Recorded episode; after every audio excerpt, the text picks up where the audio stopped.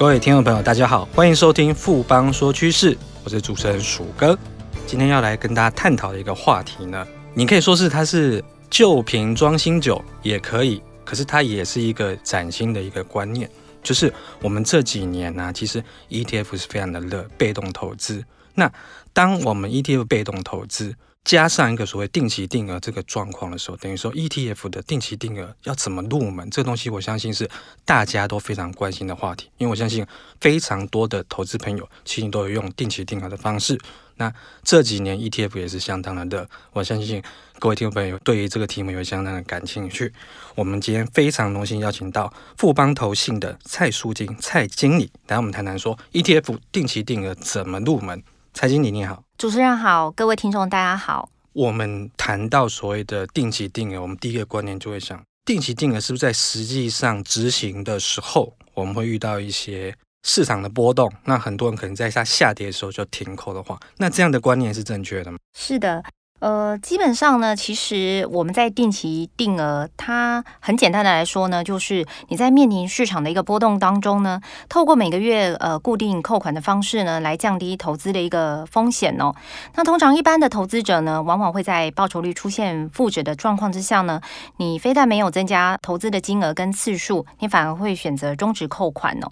那这个其实都是违背定时定额的一个逢低摊平跟越跌越买的一个原则哦。那当然这是投资人呢容易犯的一个错误哦，那错失在低档布局的一个机会哦。那所以我们这边呢，其实会建议说，你如果想要透过定时定额这样的一个投资方式来看的话呢，其实你就必须要坚守这样的一个原则标的呢。那透过每个月呢，呃，投资固定的一个金额，长期下来呢，可以发挥降低呢买进成本的一个效益，那有效的降低投资的一个风险。那即便说呢，你在最高点的时候呢，开始定时定额，那只要持续投资一个经济循环。基本上都是会获利的一个状况，所以大家常常呢都会在外面听到所谓的微笑曲线，就是这样的一个概哦。那经理，我们这边是不是有什么例子可以举一下，让听众朋友知道呢？好的。我们简单的来说，以中国股市为例好了。那我想大家应该都有一些印象，就是在二零一五年的时候呢，A 股呢曾经历经了这个垄断的一个机制跟八一一的一个汇改事件哦。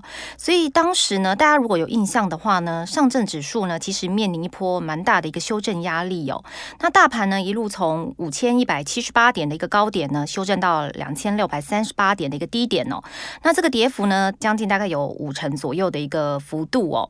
那当时呢，你如果选择停损出场呢，就会面临到巨额的一个亏损哦。那如果你掌握坚持下去、持续的一个扣款呢，那么基金的一个这个净值呢高，买到的单位数少；那基金的净值低，买到的单位数多，就会帮你避掉追高杀低的一个风险哦。的确哈，经理这边有提到一个重点，假设你是在一百块买，不管是股票或基金，好了，一百块的时候买。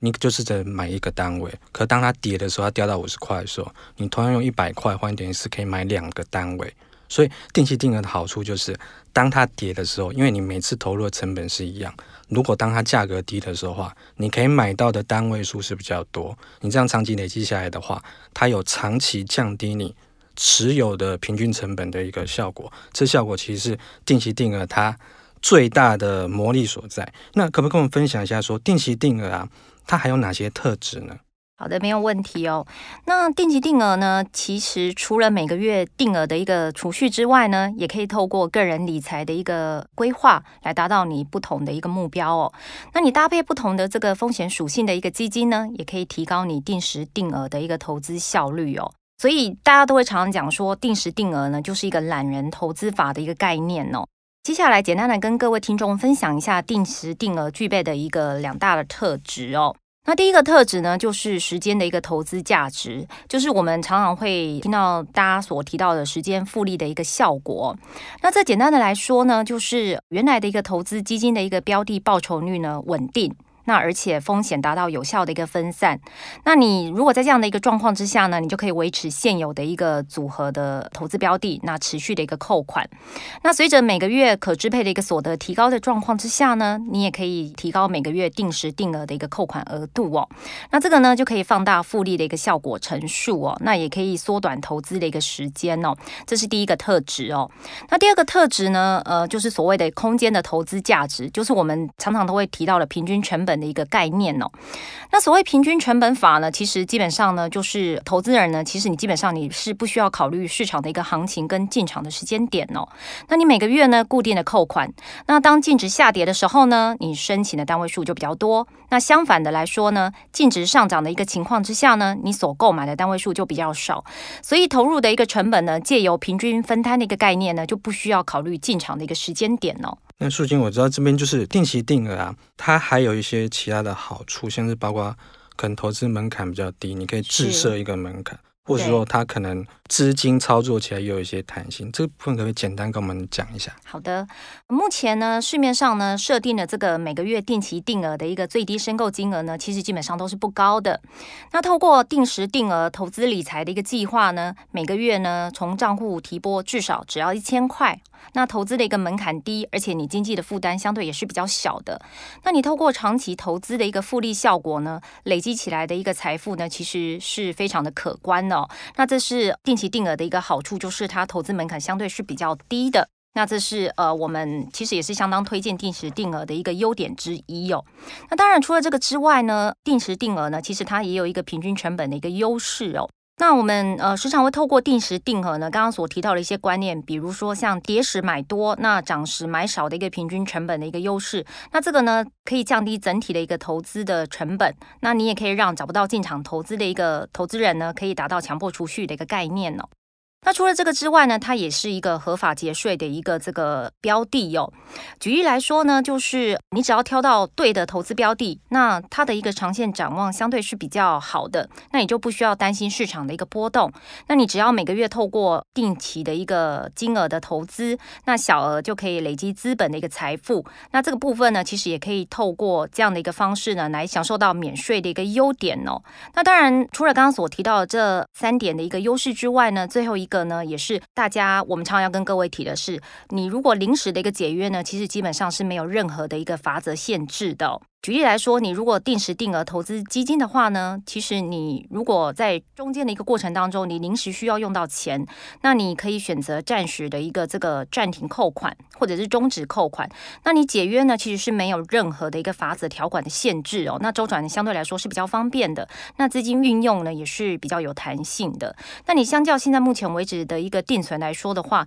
其实大家都知道说定存呢，你如果中途解约的一个状况之下，其实还是会损失利息哦。所以这真的是。是赔了夫人又折兵啊！苏金，我知道你这边有准备一个所谓定期定额的三步铁则，我觉得这就是操作性的一个一个策略。这个东西我相信听众朋友应该非常有兴趣，可以跟我们说明一下。好的，没有问题哦。刚刚主持人呢，其实有提到，就是那个定时定额是不是有一些所谓的三不铁则哦？那我们这边呢，简单的跟各位听众分享一下，所谓什么是三不铁则哦。那第一个呢，就是不间断。啊，不停扣跟不贪心哦。那第一个不间断呢，就是俗称的我们说跌时购买。那反弹的时候赚的更多哦。那举例来说呢，就是股市在低档的时候呢，因为大家都知道说净值相对是比较低嘛，那所以你可以买到单位数也是比较高的。那投资成本呢，相对是越摊越低哦。那一旦股市呢开始出现反转向上，那累积的报酬率也会越来越高哦。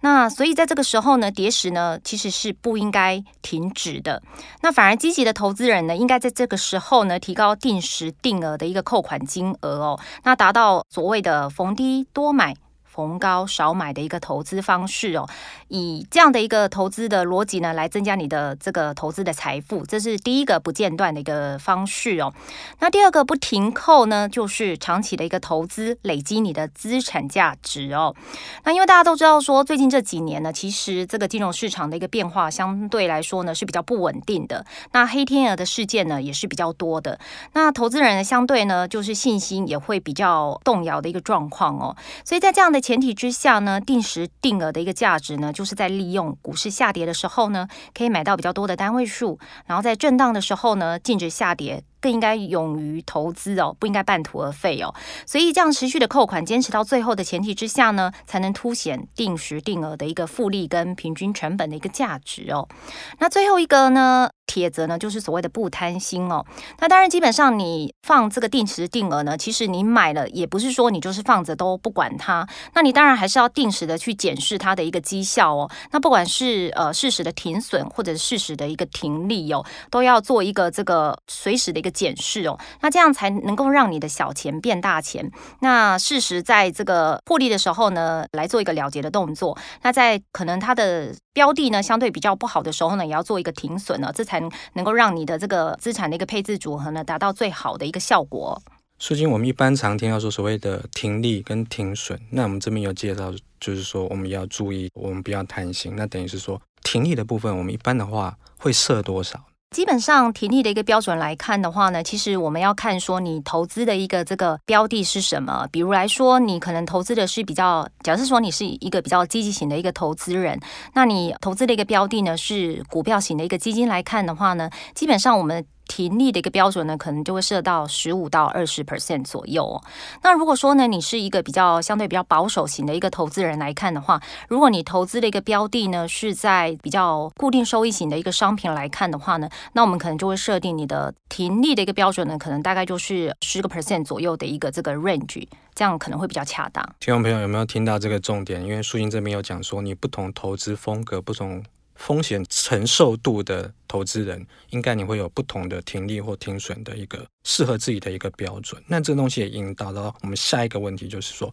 我们这几年 ETF 非常的热，我们怎么样用 ETF 来做资产配置，包括定期定额？好的，其实我们这个问题呢，我们就要分比较多的一个面向来跟各位听众做一个探讨哦。第一个呢，我们先从比较长期投资的一个角度来看的话。我们可以利用股票型跟固定收益型的 ETF 呢，来作为你资产分散的一个投资标的哦。那简单的来说呢，就是你可以利用 ETF 定期定额的一个长期投资来累积你的资产哦。那短线上来看的话呢，你也可以搭配一些干反的一个这个 ETF 的交易型的 ETF 的商品来增加你的增益跟避险哦。那如果说呢，你以各个年龄层的一个不同的标的来做一个筛选来看的话呢，假设你可能现在是一个年轻的一个族群来说的话，因为你的收入成长相对是比较大的，那你的资金操作上呢，也可以朝比较积极型的一个成长标的哦。那因为你承受的一个短期风险的一个承受度是比较高的，所以呢，这个时候呢，我们就会建议呢，你可以提高，比如说像股票型的 ETF 的投资比重。那长线来说的话呢，报酬率呢，相对定存跟保险也会比较高哦。之后呢，再透过定时定额的一个方式来持续累积你的资产哦。那如果说呢，你可能不是年轻的族群，假设说你可能是中壮年的一个族群来说的话，那我们就会建议呢，股票型的这个 ETF 呢，可能你有一些部位呢，可以转移到资金在固定收益型的一个商品，来采取平衡跟稳健的一个搭配的策略哦，来进行所谓的一个中长期的一个投资规划哦。那对于说年龄比较长的一些呃。长辈来说的话呢，普遍上你经济上是比较独立的。那当然，因为现在随着国人的一个这个寿命有逐渐延长的一个前提之下呢，我们财务的规划呢就会比较重视风险的这一块哦。所以在金融工具的一个选择上面呢，我们会建议呢是以风险等级比较低的一个理财工具为主要的一个投资标的。比如来说呢，我们这边可能就会建议你要搭配一些固定收益型的 ETF，或者是你可以适度的配置一些风险比较低的一个商品哦。强调一些低波动或者是高股息的一个股票型 ETF，我想这些都是非常好的一个选择标的。那舒金，我们最后一个问题是说，如果一般听众朋友你没有买过 ETF 的话，你可以透过哪些管道来买 ETF 呢？好的。这个问题呢，其实基本上 ETF 的一个买卖呢，它可以分为初期市场跟这个次级市场这两个管道哦。那所谓的一个初期市场的一个买卖呢，它是针对大额的一个投资者哦。那只要你的申购金额呢，其实符合各档的一个 ETF 初期市场的一个交易门槛的下限的话呢，你就可以透过参与的一个券商呢，向基金公司呢提出现金或者是实物的一个申购跟赎回的一个申请哦。那弱势实物的一个申购来看的话呢，就是需要准备一篮子的一个股票。那这是在初级市场的一个买卖的部分哦。那至于说在次级市场的一个买卖的这个操作策略来看的话呢，其实这个就不需要向基金公司做一个申购的动作，而是跟一般的一个股票的交易方式是一样的。那投资人呢，其实是可以透过一般的券商呢来进行 ETF 的一个买卖哦。如果你已经申办了这个股票的网络下单的功能，那你也可以透过各个券商所提供的网络交易系统呢，来进行 ETF 的一个买卖交易哦。所以 ETF 的一个呃实物申购的一个买回呢，其实基本上呢就可以透过参与券商来向基金公司做一个办理的一个动作。这个基本上就是刺激市场的一个买卖规则。谢谢素金今天带来这么精彩的分析，谢谢素金，谢谢主持人。经过今天的节目呢，相信各位听众朋友对所谓 ETF 定期定额的投资，应该都有一些基础的入门的认识了。富邦说趋势，我是鼠哥，我们下周见。